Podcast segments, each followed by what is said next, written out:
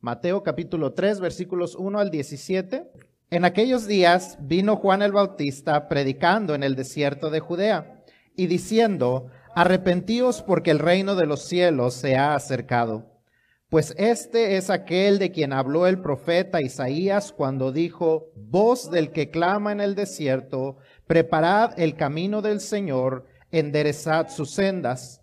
Y Juan estaba vestido de pelo de camello y tenía un cinto de cuero alrededor de sus lomos, y su comida eran langostas y miel silvestre. Y salía a él Jerusalén y toda Judea y toda provincia de alrededor del Jordán, y eran bautizados por él en el Jordán, confesando sus pecados. Al ver, el que él que muchos de los fariseos y de los saduceos venían a su bautismo, les decía, generación de víboras, ¿quién os enseñó a huir de la ira venidera? Haced pues frutos dignos de arrepentimiento, y no penséis decir dentro de vosotros mismos, a Abraham tenemos por padre, porque yo os digo que Dios puede levantar hijos a Abraham aún de estas piedras. Y ya también el hacha está puesta a la raíz de los árboles, por tanto, todo árbol que no da buen fruto es cortado y echado en el fuego. Yo a la verdad os bautizo en agua para arrepentimiento, pero el que viene tras mí, cuyo calzado yo no soy digno de llevar, es más poderoso que yo. Él os bautizará en Espíritu Santo y fuego. Su aventador está en su mano y limpiará su era y recogerá su trigo en el granero y quemará la paja en fuego que nunca se apagará. Entonces Jesús vino de Galilea a Juan al Jordán para ser bautizado por él. Mas Juan se le oponía diciendo, yo necesito ser bautizado por ti y tú vienes a mí. Pero Jesús le respondió, deja ahora, porque así conviene que cumplamos toda justicia. Entonces le dejó. Y Jesús, después que fue bautizado, subió luego del agua, y aquí los cielos le fueron abiertos, y vio el Espíritu de Dios que descendía como paloma y venía sobre él. Y hubo una voz de los cielos que decía, Este es mi Hijo amado, en quien tengo complacencia. Hemos estado estudiando la historia más grande jamás contada. Ya llevamos un buen tiempo, así es que no quiero que olvidemos por qué estamos estudiando esto y por qué se llama la historia más grande jamás contada. Antes de entrar en lo que vamos a estar estudiando hoy en la palabra de Dios, recordemos por qué esta es la historia más grande jamás contada. La historia de Jesús, la historia del Salvador del mundo. Esta es la historia no de un Salvador, sino del único Salvador. No de uno que nos puede salvar, sino del único que nos puede salvar.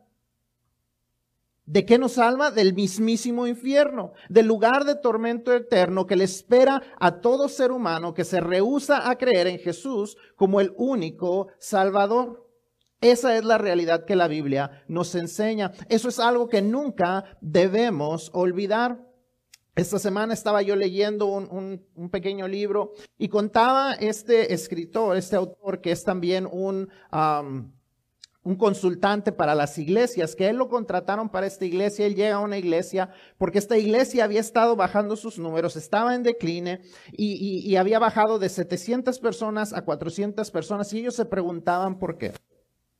Entonces eh, él empieza a investigar qué es lo que sucede con esta iglesia porque es muy extraño lo que está sucediendo. Viven en medio de una buena comunidad, una comunidad creciente, tienen buenos edificios, tienen buenas finanzas, tienen buenas conexiones, están en el lugar apropiado, pero están en decline. Entonces, él hace una encuesta y él hace esta encuesta con dos simples preguntas que le hace a un buen grupo de la iglesia y les dice, ¿creen ustedes en Cristo como el único Salvador, como la única manera de ser, de ser salvo? Número uno. Y número dos, ¿creen ustedes que el infierno existe?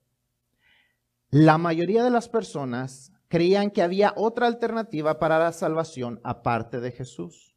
El 80% de ellos creían que el infierno era un lugar mítico o un lugar que no era real.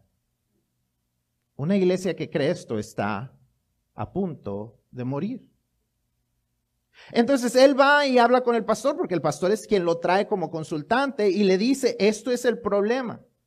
No hay un programa especial que podamos hacer entre, tu iglesia, no hay una cosa especial que podamos hacer si no cambia esta teología. Y el pastor se levanta enfurecido y le dice, ¿cómo tú puedes creer en esa idea intolerante de que un Dios amoroso puede enviar a la gente al infierno? Es más, el infierno ni siquiera es un lugar real, es un lugar mítico. Eso nunca puede ser la teología de esta iglesia. Y yo espero que usted, esa no sea la teología de su vida. No podemos olvidar que hay un solo Salvador y que el infierno es un lugar real. Porque de lo contrario, esta historia más grande no tiene importancia. La razón por la que estudiamos la vida de Jesús es porque Él es el único Salvador. Y si hay aquí una persona que todavía no reconoce esto, yo espero que esta mañana el Espíritu Santo hable a su corazón. Porque es la única manera que usted se salvará de las garras del infierno. You see, we study the, the before we start today's message, I want to I want to make sure that we understand why we study the greatest story ever told. We study the greatest story ever told because it is the story of the one and only Savior. Not one of the saviors, not someone who could save, but the only one who can save. And the only one who can save us from hell. A real place, a real place of torment, a real place of punishment. Because if we stop believing those two things, we're in serious trouble. I was reading a book, a little booklet, um, about a, a, a pastors and everything. But, but one of the stories that it tells, it, it, it really hit me because I want to, I want to make sure that that is not, the, it talks about a, a church and I want to make sure that we don't have the same theology as that church, that individuals in this church do not have the same theology as this other church. Because see, the problem start in that church, the problem started with the pastor. And I want to make sure that as a pastor, I'm, I'm, I'm teaching you the right things. And the, the story tells of, of this, this consultant that goes, who's the author of the book, and he goes into this church because they're wondering why they're in decline. They've gone from 700 members to about 400 members. They're wondering what the problem is because they're in a good location. They have good buildings. They're in the midst, in, in the middle of a city that is constantly growing. Why are they losing people? Why are they not bringing new people into the church? And so uh, he's trying to figure out as a consultant. And, and so he does this survey in, in, at least 15% of the people that are there. And he asks them two real simple questions. Number one, do you believe that Jesus is the only way to heaven? And number two, do you believe that hell is a real place? Most of the people in that church did not believe that Jesus was the only way. They thought that there was other alternatives that would get them to heaven. And number two, 80% of the people did not think hell was even a real place. So he goes and talks to the pastor and says, there is no program we can, we can put in place into your church until you change this theology as a church, as the teacher in the church. And so the pastor sends up and he's angry about what he's saying. And he says, how can you teach people this intolerant view that Jesus is the only way that people will be saved from hell? And how can you even believe in hell? It's just a mythical place. It's not a real place. That was the, those were the words of the pastor. If the pastor believes this, if the, if the church believes this, if this is what he's teaching the church, why would anybody invite? Why would anybody tell people that they need to know the Savior and that they can learn from that Savior in their church? Obviously, that church is not only in decline, but is a church that is going to die. That's why it's important that we understand the greatest story ever told. Because it's the story of Jesus, the Savior, the one and only Savior, that can save us out of hell, which is a real place. La historia de Jesús debe tener gran importancia para nosotros, para nuestra vida, porque como el único Salvador y la única salida del infierno, tiene que ser compartido. Si no creemos en estas cosas, nunca creeremos que el Evangelio es realmente la historia más grande jamás contada y que y si no la creemos, difícilmente la contaremos. Difícilmente le diremos a la gente que necesitan salvación y salvación está solamente en Jesús. Difícilmente veremos a nuestros seres queridos como personas que necesitan conocer al Salvador porque van directo al infierno. Debe haber urgencia en corazón porque la gente que no conoce a Jesús está camino al infierno. Y Jesús es el único que los puede rescatar. Por eso necesitamos conocer la historia y por eso es importante que conozcamos el ejemplo que Jesús nos da a nosotros. Es necesario que vivamos conforme al ejemplo de Jesús para que aquellos que van con destino al infierno catados, porque esa fue la razón por la que Jesús vino. Es la razón por la que el Dios del universo tomó forma humana, vino a vivir entre nosotros, porque Él vino a salvar y rescatar lo que se ha perdido. See, the story of Jesus is an important, it's an important story because without understanding what that story is all about, without believing that that story is true, we're never going to see the urgency of sharing the gospel. If you don't believe the story, you won't share the story.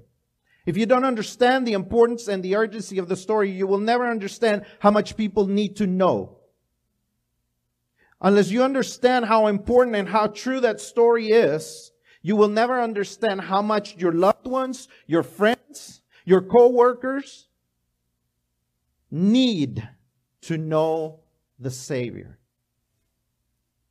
They're in great need because they are in grave danger. But Jesus came to save and to find those who were lost. And it is our job to know the story to know his story, to know his example, and to live according to that example. Así que durante los próximos meses, como les había dicho, vamos a estar aprendiendo cómo fue el ministerio de Jesús, qué cosas podemos aprender de Jesús, cómo podemos aprender de lo que él vivió antes de él morir y haber sido resucitado. Y antes de comenzar cómo fue su ministerio, vamos a ver algunas cosas que fueron puestas antes de su ministerio. En los evangelios nos cuenta algunos preparativos de su ministerio, su bautismo, su tentación, el llamado de sus discípulos y después vemos su ministerio y es lo que vamos a ir estudiando en las próximas semanas. Así es que hoy vamos a hablar del bautismo de Jesús. Vamos a ver múltiples cosas que son importantes dentro de ese suceso. We're going to be reading um, different things about the ministry of Jesus during the next few months. We're going to be learning from his example. And right now we're going to start learning during the next few weeks. We're going to be learning about a few things that had to be done to prepare him for that ministry that he was going to be leading. And so uh, we're going to be talking about his baptism, his temptation, how he uh, picked his disciples, and we're going to be talking about his baptism specifically today. And we're going to be thinking or learning about a few things that were part of his baptism that have to do with our lives as Christians. Si está llenando su boletín, le invito a que vaya llenando los, los lugares en blanco. Y número uno nos dice que cómo fue el bautismo de Jesús. Ya leímos un poco acerca de cómo era el bautismo de Juan y nos da un poco acerca de la historia del bautismo de, de Jesús. Si usted quiere saber un poquito más, puede leer los otros evangelios y, y, y llenar un poquito más de cómo fue. Pero los, los cuatro nos dan una buena imagen de cómo fue el bautismo de Jesús, cómo era el bautismo de Juan, eh, pero específicamente nos vamos a enfocar hoy en Mateo y vamos a ver algunas cosas que están ahí. Número uno, dentro del bautismo de Jesús vemos que su bautismo fue un bautismo de humildad. Fue un bautismo de humildad. ¿Y a qué me refiero con eso? Que lo primero que vemos es que Jesús fue humilde. Él sabía que él tenía un llamado, él sabía que él tenía una misión y entonces él va y va con Juan. Él se presenta ante Juan, Juan está predicando, Juan le predica a toda la gente, Juan sin miedo, él habla y él le dice a la gente, necesitan arrepentirse, son, son, son, somos todos pecadores, necesitamos arrepentimiento. Se acercan aquellos religiosos que creían que ellos ya tenían salvación, se acercan y él les dice, ¿y ustedes bola de víboras? ¿Quién les dijo que necesitaban ser salvos? Porque en ocasiones podemos llegar a caer en eso mismo con la religión. Tomar una decisión, alguien nos dice, ay, necesitas salvarte del infierno. Para eso vino Cristo. Y entonces decimos nosotros igual que ellos, ay, ¿cómo me voy a salvar? Y la gente se salva, supuestamente haciendo una oración, pero nada cambia en sus vidas. Y Juan les dice, debe haber un fruto digno de arrepentimiento. Debe demostrarse que la decisión que ustedes tomaron fue auténtica. Si alguien puede traer agua, por favor. Eh, debe mostrarse que la, decisión que ustedes tomaron fue auténtica. Y entonces, eh, parte de eso, les dice Juan, es el bautismo.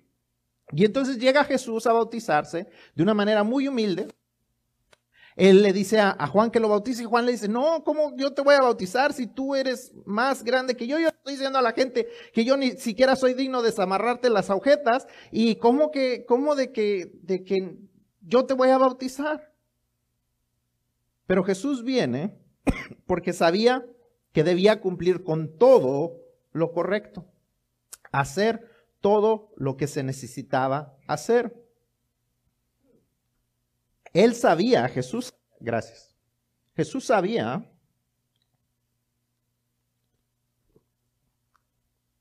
que Juan no era digno, al igual que Juan. Él sabía que Juan no era digno de desatar las correas de sus sandalias, pero aún así, él vino a ser bautizado por Juan. A Jesús no le importó lo que la gente pudiera pensar acerca de él, porque la gente venía a, bautizarse con Juan, ¿para qué? Para mostrar arrepentimiento, para mostrar que reconocían que habían cosas incorrectas y que necesitaban arrepentirse y ser bautizados. Jesús viene humildemente, sin importarle lo que la gente dijera, y viene y se bautiza, porque él sabía que tenía que hacer lo que era correcto. Él hizo lo que necesitaba hacer para estar bien con Dios. Jesús, como Filipenses 2.8 nos enseña, se humilló a sí mismo siendo obediente. Él fue obediente. Se humilló a sí mismo siendo obediente y eso nos va a llevar al segundo punto que vamos a ver dentro de su bautismo. So he was baptized and his baptism was a baptism of humility. He was humble. He was willing to be baptized by someone who was not worthy. John knew he was not worthy. Jesus knew he was not worthy. And yet he says, look, it just needs to be done. It just needs to happen. Let it be done because it's the right thing to do. Jesus didn't care what people thought around him, that they may think that he was a sinner who was repenting and he was being baptized. He was doing what needed to be done.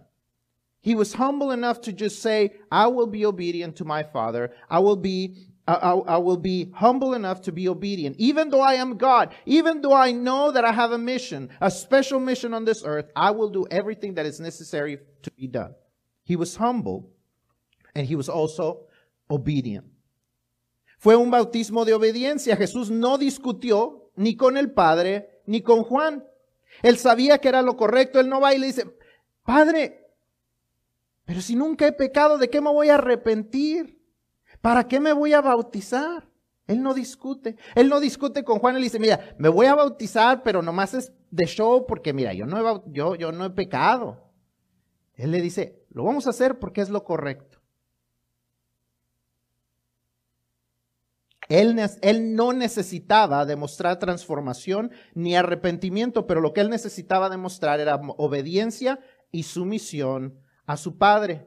Era la forma en que él mostraba que estaba comprometido totalmente a la voluntad y a la misión que el padre le había encargado. Él dijo, yo soy obediente porque Dios me ha mandado, Dios Padre me ha mandado a venir y voy a hacer lo que necesita hacerse. The second thing we see is that he was obedient, that his baptism was a baptism of obedience. He didn't argue with the Father saying, but Father, why should I be baptized? Never sinned. There's nothing I need to repent from. He didn't talk to, to uh, John and say, hey, look, I, I know I need to be baptized, even though it makes no sense because I, there's nothing I need to repent because I'm perfect. He didn't argue. He obeyed. So many times, we argue with God about obeying when all we need to do is take steps of obedience. He was showing that he was committed to God's will and God's mission for him. He said, I will obey. I will show that I understand what needs to be done to fulfill his command. ¿Cuánto trabajo nosotros nos cuesta tomar esos pasos de obediencia sin discutir con Dios, sin discutir con las personas? Pero Jesús fue uno que se bautizó por obediencia. Lo tercero que vemos es que fue un bautismo de compromiso. Fue un bautismo de compromiso. Jesús se bautizó para mostrar su compromiso con el Padre, con aquel Dios que Juan estaba predicando. Juan predicaba que era necesario el arrepentimiento de la gente porque Dios estaba a punto de actuar. Los profetas iban, iban y profetizaban y les decía a la gente, les advertían, Dios está a punto de actuar, arrepiéntanse, viene el castigo de Dios. Y de la misma manera como los profetas de antaño hacían, Juan se pone a predicar y les dice que Dios estaba a punto de actuar, que el hacha estaba a punto de cortar el árbol, que se aseguraran que estaban dando frutos correctos, que se aseguraran que había un arrepentimiento verdadero. Juan predicaba que Dios separaría a los salvos de los incrédulos como se separa el trigo de la paja y que ambos tenían un destino. Un destino de salvación o un destino de destrucción. Yo no sé si usted alguna vez ha visto cómo hacían en ese tiempo la separación del, trigo y la paja. Se recogían las espigas de trigo y ellos ponían el trigo en unas telas y las comenzaban a levantar, a levantarlas así. Y, la paja, lo que era la cascarita de afuera, se empezaba a volar con el aire mientras ellos hacían esto, y lo único que caía era lo más pesado, que eran las semillas del trigo. Entonces eso se volaba y se iba al camino. Si lo alcanzaban a recoger era lo que usaban para quemar, para mantenerse calientes, esa paja. Y se guardaba la semilla. Y Juan les estaba diciendo de la misma manera como Dios cierne, como la gente cierne el trigo de la paja, Dios cernirá a los que son salvos, a los que han recibido a Cristo, a los que han aceptado la salvación y a aquellos que la han rechazado. Juan era claro en su mensaje. Como les digo, la gente a veces piensa que es intolerante decir que Jesús es el único camino a la salvación. Pero ese es el mensaje que Dios nos da. Jesús es el único Salvador. Conforme a, conforme a Juan 3:16, Él fue enviado para salvar a todo el que crea. Pero al igual que Juan 14:6 nos dice, Él es el único que lo puede hacer. Yo soy el camino, la verdad y la vida. Y nadie viene al Padre sino por mí. No hay otro camino. Jesús se mostró, se, bautizó, perdón, para mostrar el compromiso que él tenía con el Dios que predicaba Juan. Él le quería demostrar a la gente que el, mensaje de, de Juan era un mensaje auténtico, era el mensaje correcto, era el único mensaje correcto, porque había mucha gente que predicaba, al igual que ahora, había mucha gente que predicaba distintas cosas. Había mucha gente que decía ser el Mesías. Y había muchos que predicaban de distintos salvadores. Y Jesús vino a demostrar cuál era el mensaje correcto, el de Juan. Había un compromiso con ese Dios, un compromiso con ese mensaje, y él se identificó como ese Mesías. Y eso es lo que nos lleva al último punto, que el bautismo de, Juan, perdón, el bautismo de Jesús con Juan fue un bautismo de identificación. No crean que el mensaje ya se va a terminar porque ya estamos llegando al último punto. Todavía nos falta algunas cosas. Ay, qué rápido predicó el... No. Okay. So number three, we see that his baptism was a baptism of commitment. Jesus was committing himself, as he was being baptized, he was committing himself to the God that John was preaching about. He was saying, John is the real deal. I'm coming because I am the Savior. As people were going to find out about his ministry, they were going to think back, oh, you know what? What John was preaching, it connects with this Jesus that does the miracles, that saves people, that, that rises people, that, that will rise people from the dead, that will heal the sick, that does all these things. John's God is the real deal. And so he's, he's committing himself to that one message of repentance that John was preaching as the prophet of God. He was committing to that and he was identifying himself, himself as the one and only Messiah, the one and only Savior, the one that John 3.16 teaches that will save anyone who will believe, but that John 14.6 also says that is the one and only way to God. Entonces fue un bautismo de identificación. El bautismo de Jesús fue uno donde se identificaron distintas cosas. Número uno, se identificaron, se eh, identificó él con el Padre y el Padre se identificó con él. Dios Padre lo identifica como su Hijo amado en quien Él se complace. La obediencia de Jesús resulta en la identificación pública de parte de Dios Padre con Jesús como su Hijo y de parte del Espíritu Santo hay una identificación donde Él baja y está sobre Él. El Espíritu Santo viene sobre Jesús. Hay una identificación de quién es el Mesías.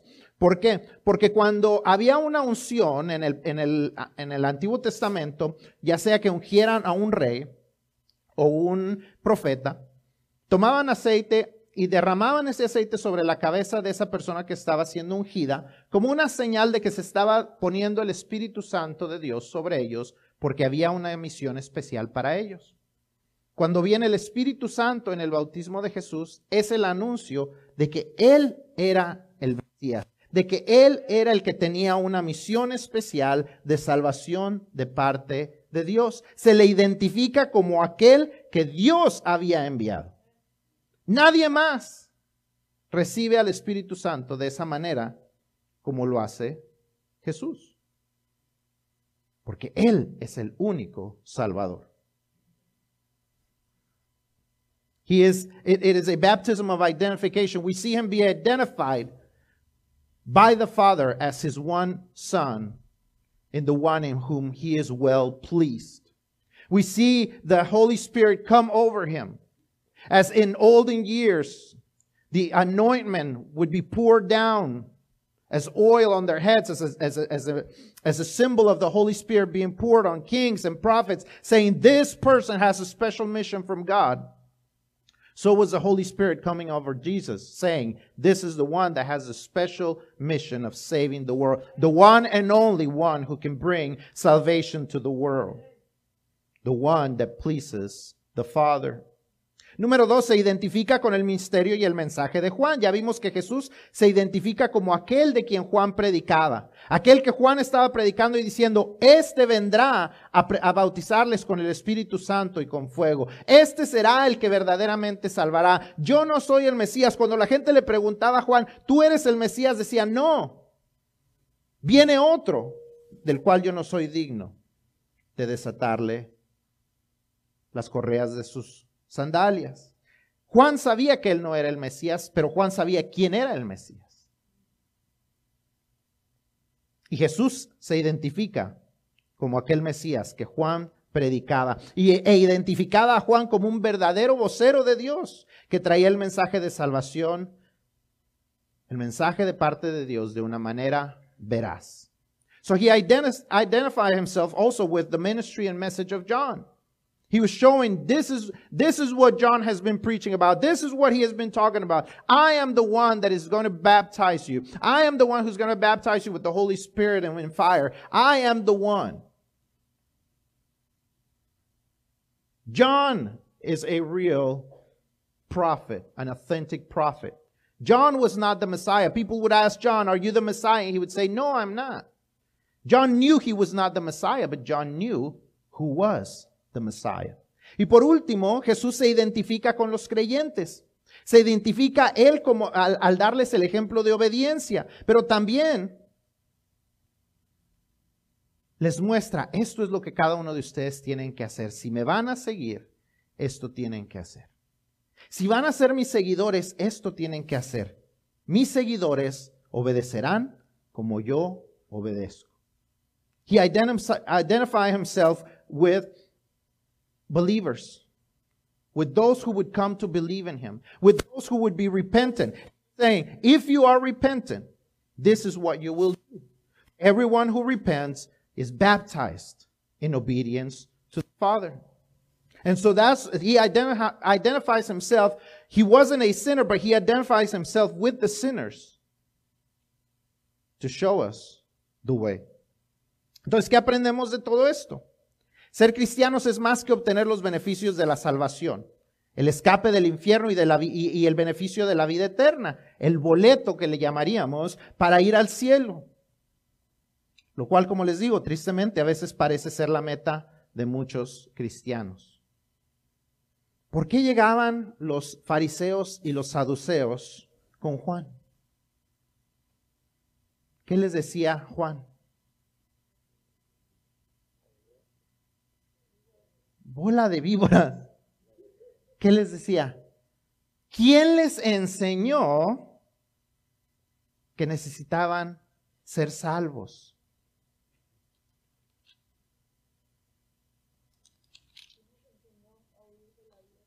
¿Quién nos enseñó a huir de la ira venidera? Parecía que Juan podía leer lo que había en los corazones de esas personas. Lo único que, que querían hacer era huir, escapar del castigo. Y en ocasiones a veces como que nos explican el cristianismo de esa manera. Eres cristiano para salvarte. Y sí, debemos de, entender que eso es lo importante y es el mayor beneficio. Más que si Dios nos bendice con casas, con carros, con eh, lo que sea, pues si, si, hacemos esto o lo otro, eh, la mayor bendición y la única bendición que necesitamos de Dios es la salvación. El, el, el hombre que fue crucificado, el malhechor que fue crucificado con Jesús, no necesitó ninguna otra cosa más que Jesús le dijera, hoy estarás conmigo en el paraíso.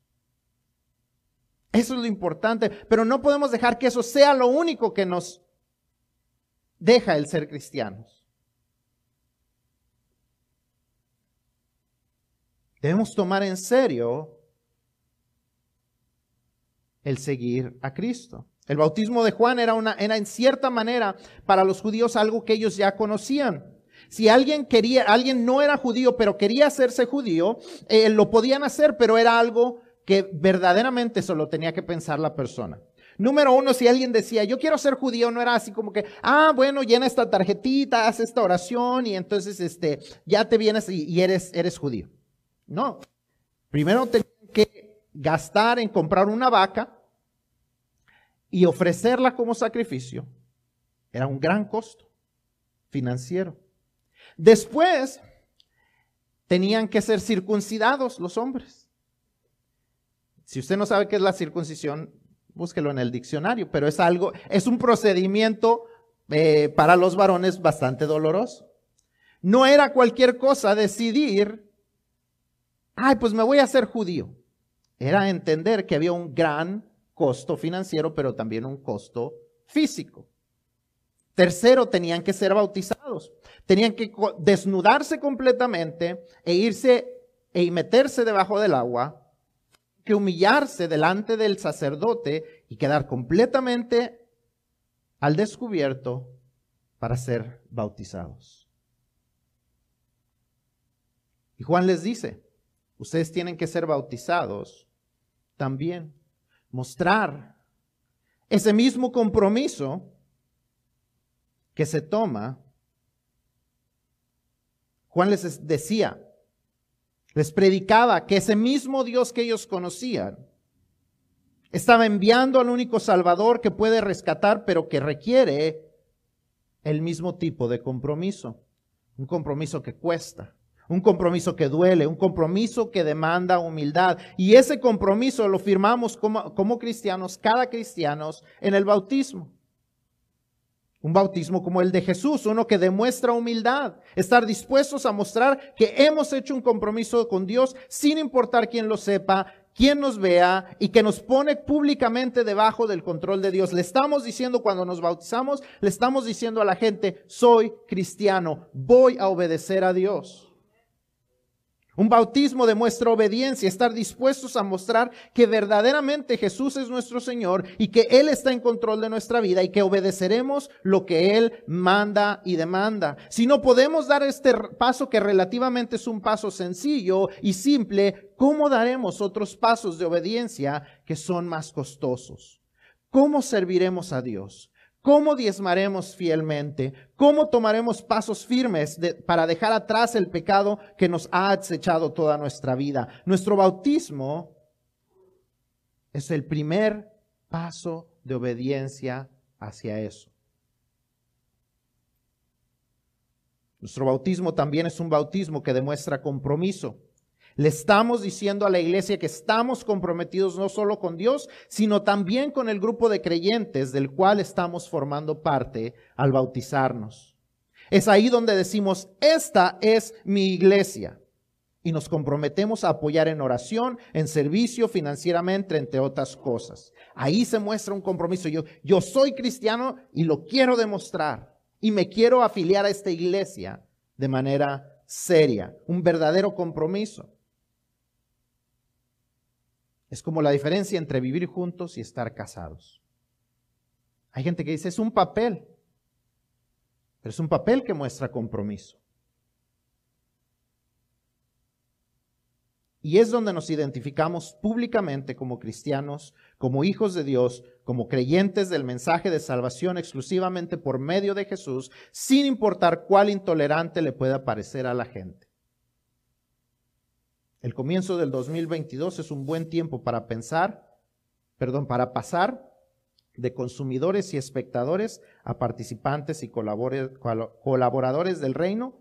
Y el bautismo es un buen lugar para comenzar. Es donde decimos, ahí lo voy a tomar en serio. O donde vamos a pensar, sí, yo me bauticé, ya me bauticé, ¿y ahora qué? ¿Será que no entendí bien lo que significa el bautismo? Necesito tal vez tomar en serio las cosas.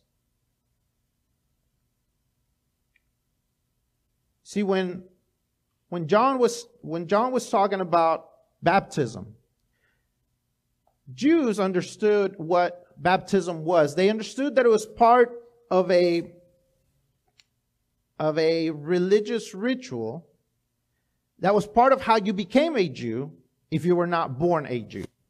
If you were not born a Jew, uh, you could become a Jew, but you had to go through this ritual. These rituals that you really had to think about. Because first of all, it took a sacrifice. You had to purchase a cow and sacrifice that cow in order to become a Jew. Now that was kind of the simple one. Because the second thing you had to do is you had to be circumcised which if you don't know what circumcision is, is I'm not going to explain. You can find out and read it in the dictionary, but it's a very painful uh, procedure for a male as an adult, an adult that would decide that he wants to be a Jew. You could, you did not just decide, oh, I want to be a Jew today. It was something you really had to think about. And then you had to be baptized. And in order to be baptized, they had to be completely nude, go to the river with the priest, and the priest would see them in the nude. And they, it was, it was a bit of a humiliating thing, but they went into the water and they were submerged in the water in front of the priest. You really had to want to be a Jew. And so as John is preaching to the Jews and he's, he's explaining to them that they need to be baptized. He's telling them, look, the same God that you know and the one that asks, that, that, that can save, he asks for real commitments. Not only for the non-Jews, but for everyone. To take, to make a real commitment, and that commitment is through baptism. You have to be really committed. You have to show that you are really committed. And when we think about it, for us as Christians, we have to think that that is the same kind of baptism that God is requiring from us. Number one, a baptism just like Jesus, a baptism of humility, where we say, I don't care what anybody says, what my family says, what uh, my friends say, what, uh, what the people at church say. Maybe they think I've already been baptized because I've been part of this church for 20 years, but I need to be obedient. I knew a man who, 20 years, he was part of a church or different churches. And he was never baptized. And he did not want to be baptized. He did not want to be obedient. He would not humble himself to be obedient, to be baptized. It has to be a baptism of obedience. It has to be a baptism where we say, I will take this first step of obedience because I want to show people that Jesus really is my Lord. Because if we're unwilling to take that simple step of obedience, how will we take greater, more complex steps of obedience where we say, yes, I will be faithful to God in my tithing. Yes, I will be faithful to God in my service. Yes, I will be faithful to God in my testimony and I will leave behind the sins that, ha- that have been part of my life.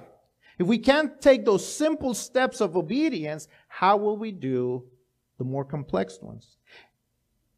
It is a ste- it is a baptism of commitment where we commit ourselves to the church and say, "Hey, this is my church. I want to be part of this church. I will become a member of this church. I will support the church. I will support the vision and the mission of this church. This is my church, and I will be baptized in it."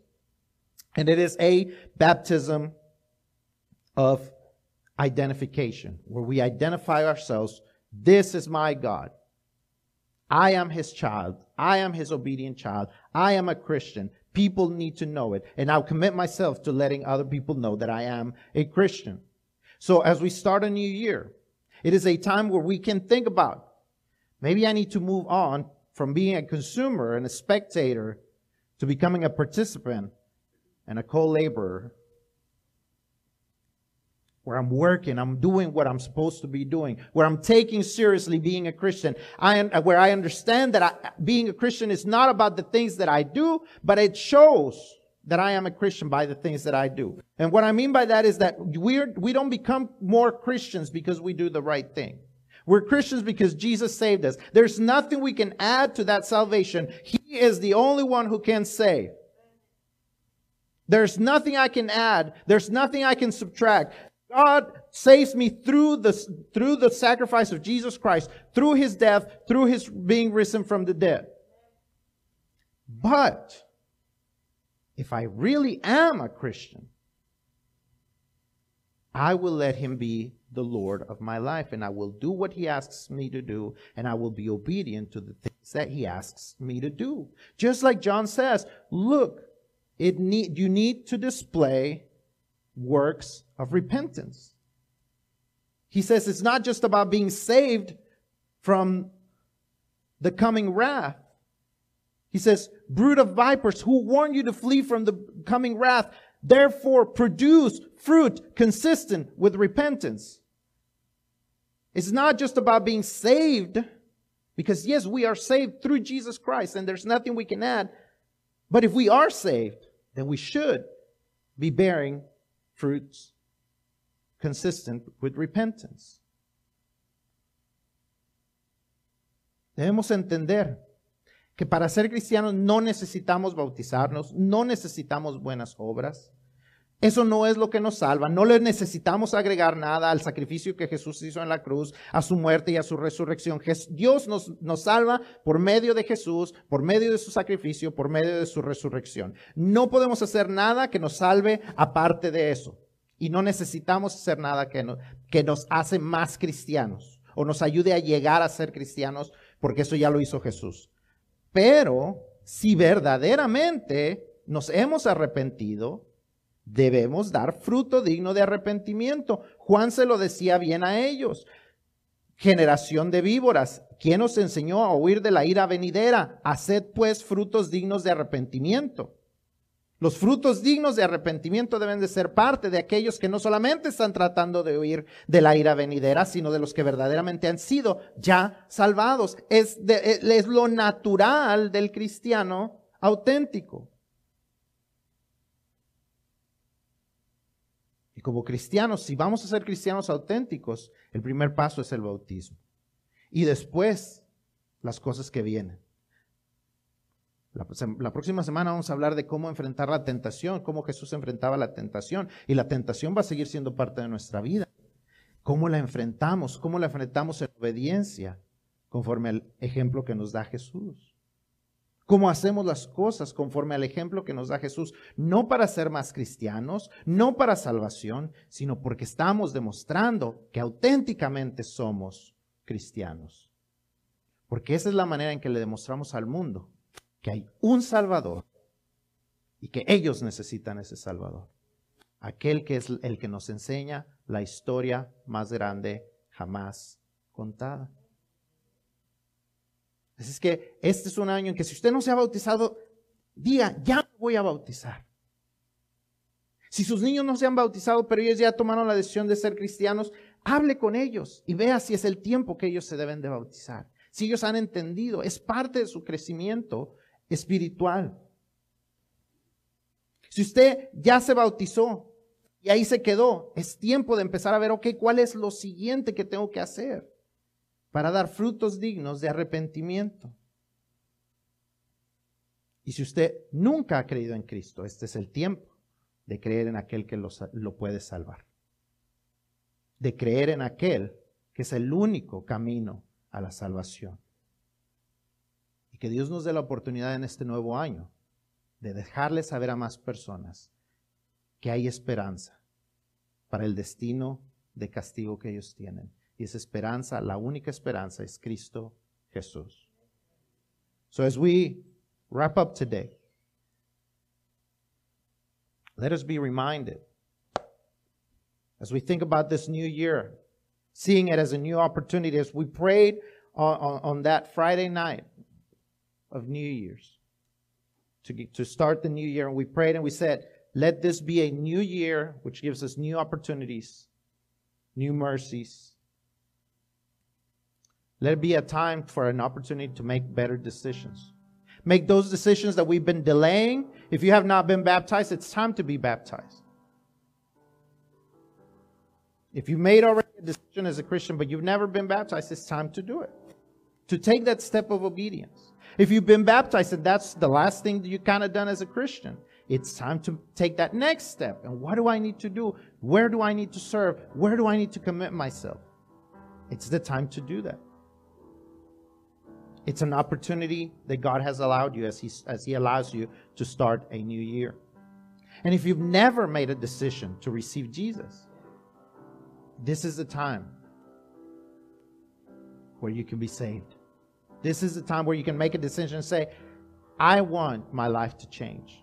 I need that Jesus. I need that Jesus that will transform my life. I need that Jesus that will make help me live a better life, but most importantly, the one that will save me from hell.